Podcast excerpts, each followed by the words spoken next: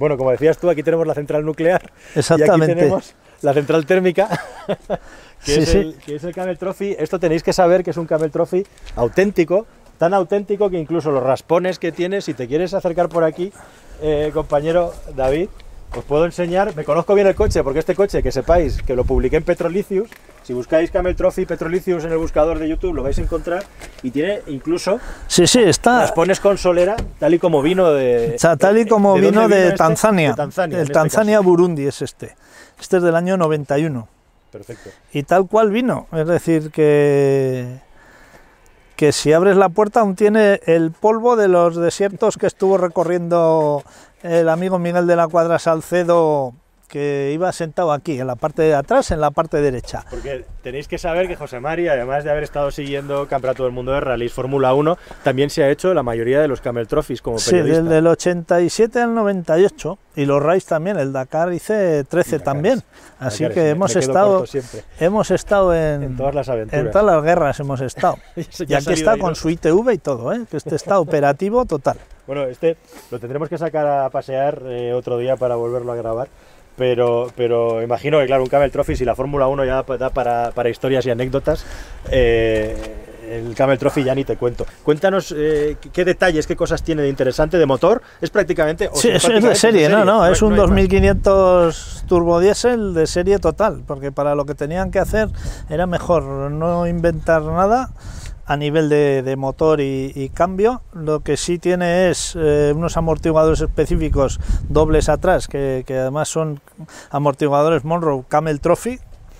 Y luego, por ejemplo, este tiene dos baterías, tiene aquí una y tiene otra, tiene dos baterías por eh, la parrilla de faros que lleva arriba. Sí. El cabrestante tiene el winch que se puede manejar desde dentro también para 3.500 kilos, Imprescindible. que era imprescindible en la época. Cada dos por tres. Te, sí, te, te quedabas enganchado y, y bueno, pues eh, más que enganchado, tenías que ir agarrándote a, a los árboles, algo que ahora si dices que tienes que ir agarrándote a los árboles con el winch, pues no sé dónde fin. puedes terminar, pero bueno, en, aquella, en aquellos años... Además, eh, el Camel Trophy, por las zonas por las que discurría, no había pasado por muchas el hombre blanco.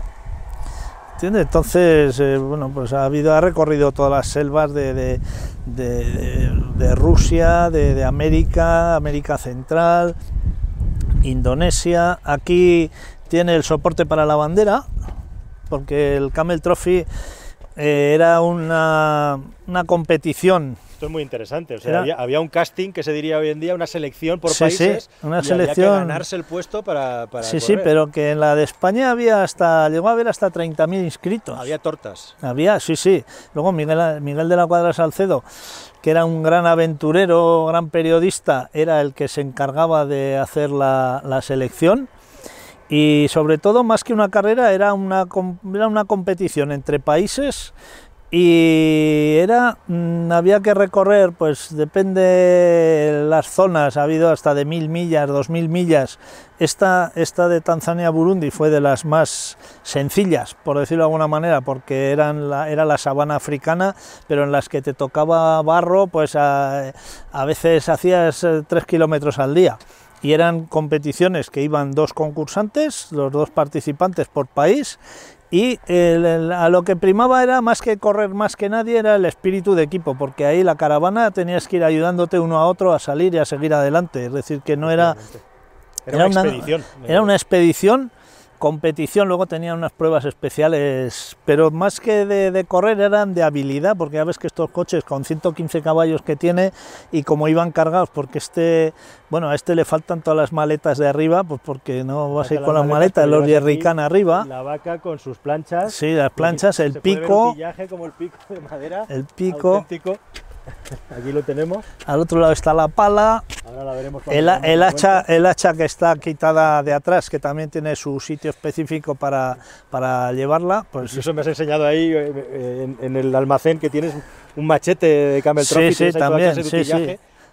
Es decir, era una competición, pero donde primaba el espíritu de equipo. De hecho, en eh, España ganó mm, y participaban eh, Víctor Montané, que hoy en día se dedica a hacer la ruta 66 en plan eh, negocio, es decir, que es, es, un especialista en la Ruta 66 americana, y Jaime Puig, que es eh, el director de, SEAT Sport y, y bueno, pues que, que, ha estado trabajando en el desarrollo de todos los coches de competición de SEAT, pues los dos en el, ganaron en Madagascar en el 87 el premio al espíritu de equipo, es decir, los que más colaboraron y los que más trabajaron en la caravana, pero trabajando para todos. Por eso lo del winch era algo pues que era fundamental, porque tenías que ir agarrándote a, a, árboles para poder estirar y poder salir y bueno, era... Bueno, en general son, son cosas, eh, pues eso, bastante básicas. Aquí vemos la escalera para poder acceder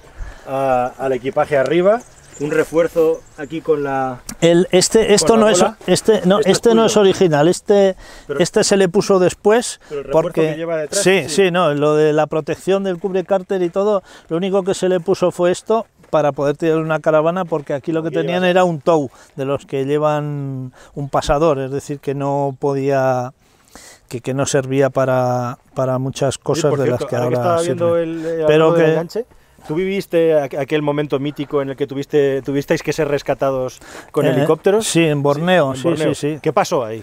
Pues que el Camel Trophy fue la hacías, hacías muchas cosas y hacías puentes y hacías tal, pero aquello ya fue, era como una gota fría, ya no había puente y nada, y lo que hubo que hacer fue quitarles a los coches, que entonces eran los Defender, quitarles las puertas para que pesaran menos y entonces ya pues podía pasar el, las eslingas Sí, y, te lo, las por dentro. y te lo cogía el helicóptero y, y de allá nos rescataron. Es decir, que el, el, el Camel Trophy era una, una, aventura que tenía muchísimos seguidores en todo el mundo, pero miles de seguidores en todo el mundo. Y bueno, hoy en día quizás sería impensable desde el punto de vista mm, medioambiental, Sí. pero fíjate tú que yo he tenido hasta una idea loca, digo, oye, y si a esto le ponemos un motor de Tesla, oye, estamos combinando un coche histórico con Sí. una tecnología de hoy en día, es decir, que, que bueno, Por que todavía que pueden tener una segunda vida. Sí, sí, serviría claro todavía para, para, Claro para hacer eh, más que ahora ya serían más excursiones que otra cosa. Pero Sí. por ejemplo, estos coches, ahora mismo tú si vas a África y te llevas un DS7 o te llevas uno de estos, seguramente que con esto puedes recorrerte África entera y sin embargo con uno de los modernos no.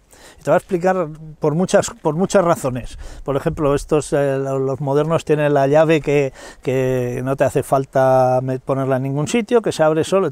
Se te estropea la llave, se te queda sin batería y te has quedado ahí. Es decir, Sí, sí. tienes, eh, tienes muchas cosas que para el mundo en el que nos movemos nosotros son perfectas, pero que cuando vas a África ves que allá las necesidades son otras. Entonces dicen, estos coches, eh, bueno, este, eh, estos eh, tienden a desaparecer. ¿no? Bueno, pues tienes fábricas como Toyota que siguen fabricando los todoterreno puro y duro, con su llave, con pocas cosas electrónicas, prácticamente ninguna.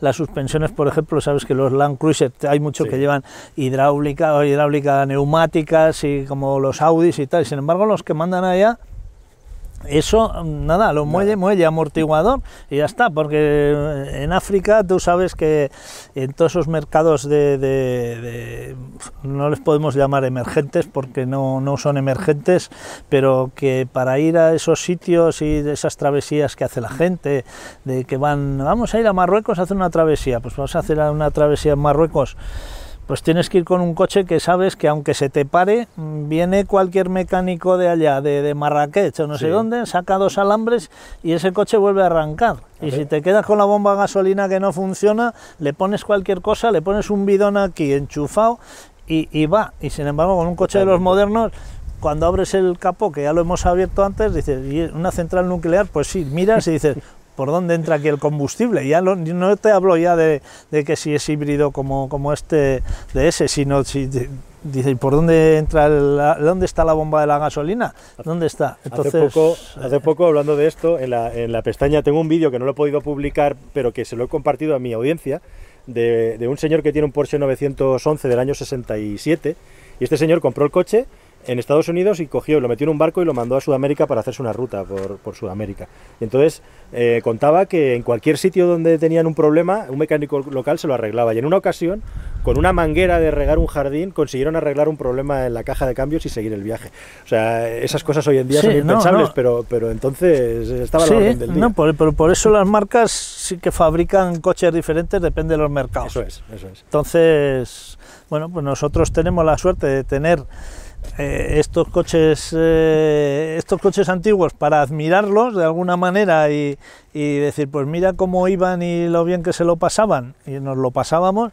Y estos otros súper modernos que, que, bueno pues que, que te dan te aportan muchas cosas pero que son cada uno es para lo que es, es decir, eh, es. este no puede hacer lo que hace el Land Rover ni el Land Rover puede hacer lo que hace el DS. Cada uno tiene su filosofía y su momento en, en su vida y bueno, pues a mí me gustan las dos cosas. Eh, Camel Trophy, Campeonato del Mundo de Rallys, eh, Dakar, eh, Fórmula 1. ¿Cuál es el momento más peligroso que has vivido dentro de un coche? ¿En qué competición? ¿O de un helicóptero, o de un avión? Porque, porque has A tenido ver, que subirte en eh, cada cacharro. eh, Eh, Sí, a ver, el Dakar... lo del Dakar el- es una historia. El Dakar, eh, antiguamente, el Dakar, te hablo del año 87 al 98, el Dakar era lo más peligroso, no ya para los coches, las motos, los que corrían, sino los que íbamos o en helicóptero, o en avioneta, o en coche. En coche lo hacías de noche, porque para llegar a donde iban a pasar los coches tenías que salir a las 2 de la mañana con el rutómetro que te daban y tener suerte de que luego cuando estaba amaneciendo o son las 6 o las 7 los coches pasaran por allá. Es decir, que era una moneda al aire cada día. Sacar el dedo y ya Cada, cada- día era una moneda al aire y yo me acuerdo que en como aquella ir a época... pescar, ¿no? Como sí, ir a sí, pescar el primer salmón de, de la temporada. Hacía yo el programa con José María García, en, en todas las radios que, que en mi época fue pasando José María García, y, y terminabas la radio y ya tenías que estar saliendo. Madre mía. Es decir, eso por un lado. El helicóptero, pues ibas, ibas sentado en el helicóptero con los pies en el patín haciendo fotos, pero no había los arneses y toda esta... Había, pero no te los ponías. Vamos, yo nunca llevé arnés ni nada. Ibas ahí colgando, que si hacía así, pum, ibas abajo. Y luego los las avionetas y lo que había en la época, pues eh, a ver, a mí me tocaba, me ha tocado varias veces unas avionetas, no me acuerdo qué marca era, ¿no? qué, qué modelo, que eran como un caja- una caja de zapatos cuadradas y volaba. Pero es que ibas en lo que eh, por encima de las casas allá en África y, y- y las villas que llamaban los del África francófona y te decía el piloto, oye, mira a ver si ves algo. Digo, no veo nada, porque hay unas tormentas de arena, no veo nada, tal. Y de repente, sí, sí, sí, ya veo ya. Y estabas pasando como a tres metros por encima de un corral que estaban todas las gallinas por allá, que las veía las gallinas correr y pegarse contra la pared. Digo, para, para, que, que sube, sube, que estamos encima de las gallinas. Porque es que la tormenta de arena no te dejaba ver nada y te decía, ya me voy a inclinar a ver si ves algo. Esas circunstancias, pero de eso, en la época volaban los DC-3. ¿eh? Los DC-3, de la ruedita aquella chiquita Sí. que salen en Casablanca, pues ese, en esos, esos aviones volaban en el Dakar. Es decir, que ya aterrizaban en pistas de arena y aterrizábamos en cualquier sitio. Por eso te digo que lo más complicado, pero en la inconsciencia de aquellos años, que es que yo disfrutaba con aquello. Ahora me, ahora Bien, vamos, bien. ahora le, le- le- Ni cobrando, te subes. eh, ni, ni- Ni cobr- ni cobrando co- un maletín de billetes, quiero No, decir. no, ya te digo que no. Y por eso yo siempre digo que, que Juan Fran hay una época para todo. Entonces me Desde dicen, luego. ¿no vas a ir al Dakar? Digo, bueno, ahora el Dakar no me gustaría porque hay la autocaravana, el no sé qué tal, se ha perdido mucho. Pero tampoco iría a hacerlo como lo hacíamos antes.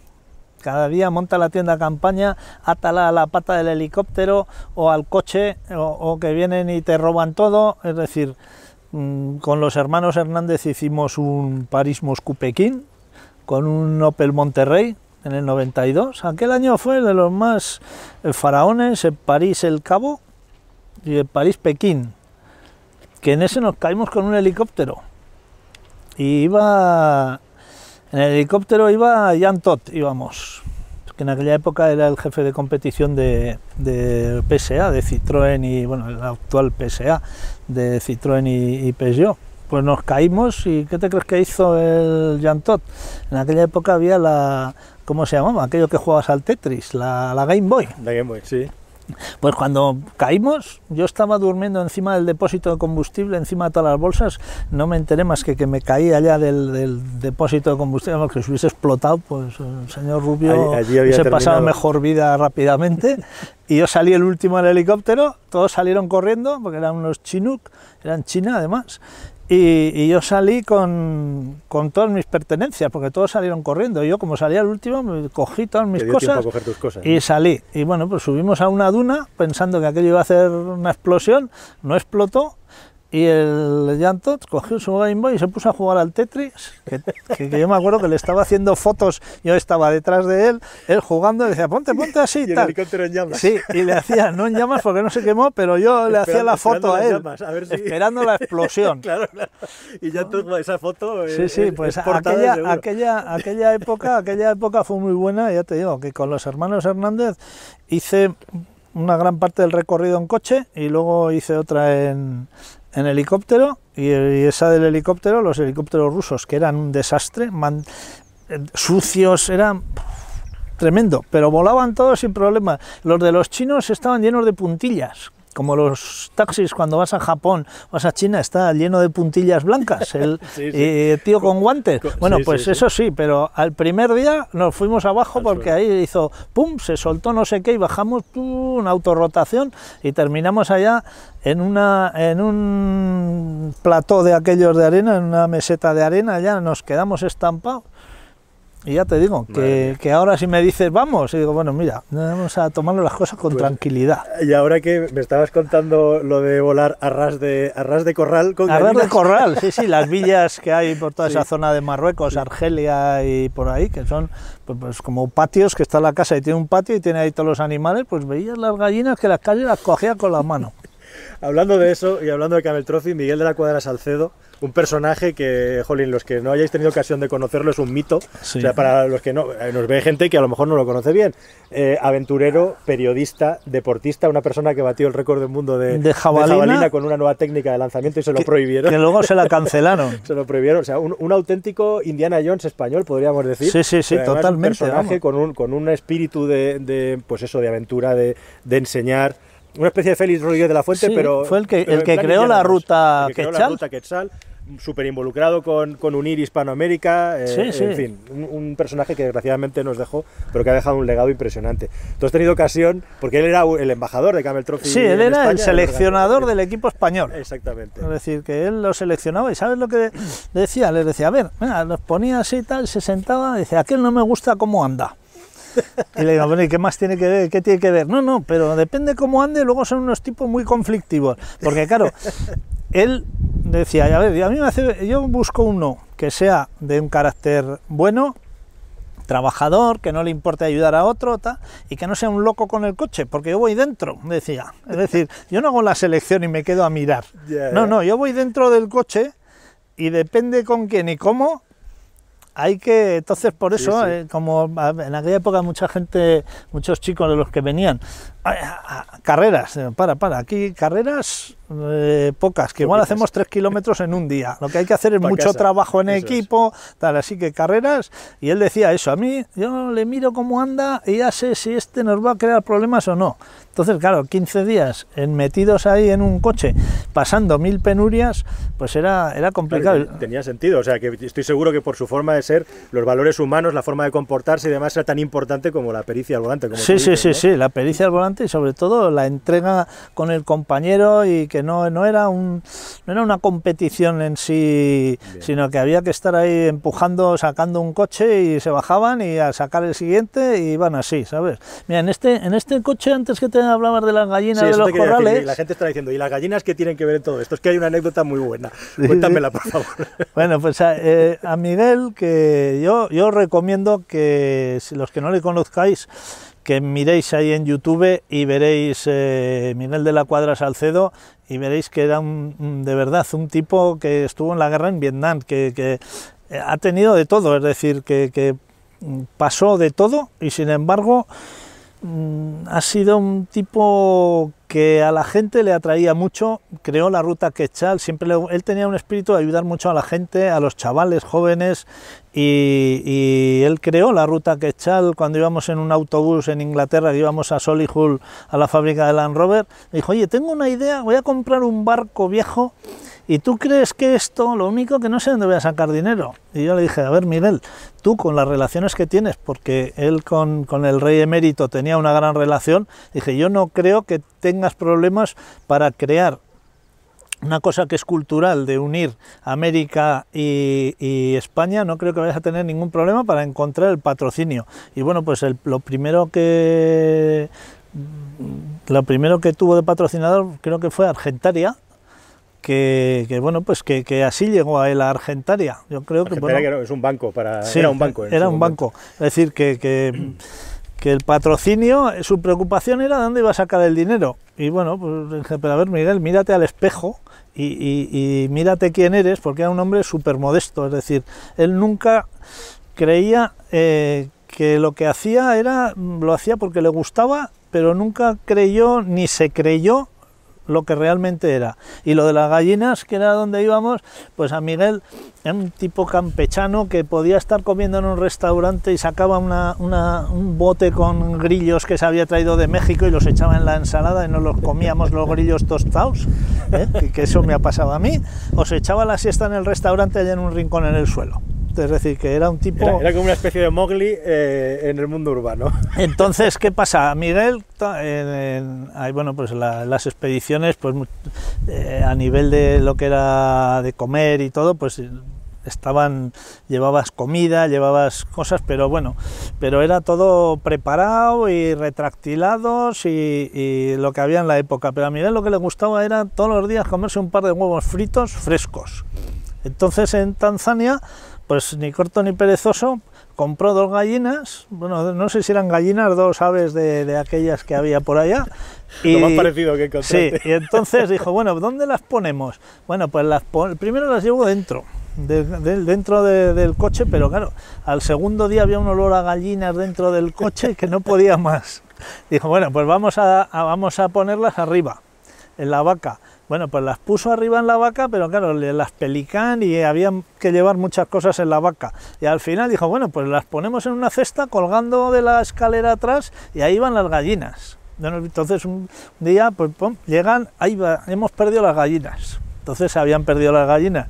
Y dos días después llega el equipo griego diciendo que habían encontrado unas aves y no sé qué ahí en, en, medio del desierto y que las habían cogido. Y eran las gallinas de Miguel que las habían recuperado pues dos días después los del equipo griego y eran esas mismas gallinas. Decía, hostia, tienen nuestras gallinas, decía. Que, no, que dice que han recuperado unas aves y tal. ¿Qué? Si son las gallinas que compramos nosotros. Pues ese era Miguel de la Cuadra, para que os hagáis una idea, que yo creo que que también merece la pena ver un poco, un poco sus vídeos. Es como el Juan Francisco de los coches, pero en la época, ¿eh? la época, la época que ya. me gustaría a mí ser una décima parte. Bueno, eh, nada, José Mari, si te parece, lo vamos a dejar aquí eh, de momento. Eh, yo creo que podemos seguir charlando en otras ocasiones porque hay muchísimo que contar. Ya sabes que, lo que sabes que esto son charlas de amigos que nos lo pasamos bien y espero que vosotros os lo paséis igual de bien. Quiero decir que bueno, pues lo informal a veces entretiene y cala más que, que si estás ahí en plan demasiado formal que no que al final llegas incluso a aburrir. Así, así con, nos contamos chascarrillos y se entretienen todos nuestros amigos. Yo ya tengo en mi lista un montón de temas que, conscientemente no he sacado porque es imposible tratarlo todo. Entonces, si te parece, si a la gente le gusta, que yo espero que sí, pues hacemos otra, otra sesión de estas y seguimos contando batallitas más que bien. Tú me las cuentas a mí, que, tienes mucho más que contar que yo, si te parece. Pues nada, ya sabéis, ¿eh? darle ¿eh? al, que me gusta y así, pues entonces seguiremos contando batalla. Darle al que me gusta y darle al cencerro y, a seguir el canal. Y sobre todo que todas las, que todas las cosas que contamos son realidad, es decir, que no, no estamos inventando nada ni contando cosas que, que no son, sino que son, y aparte de que son, que las podréis ver ahí en las imágenes que tiene Juan Francisco, las imágenes, las fotos y muchas cosas para que veáis que, lo que os contamos tiene una base documental y que hemos estado ahí. Pues nada, lo dicho, José María, muchísimas gracias. Es un placer, como siempre. Y a vosotros, pues eso, os invito a que sigáis siguiendo el canal y a que podamos asistir a más charlas magistrales de una persona, de un señor que tiene tantísimas cosas vividas que, contarnos. Muchas gracias y hasta el próximo vídeo. Hasta luego.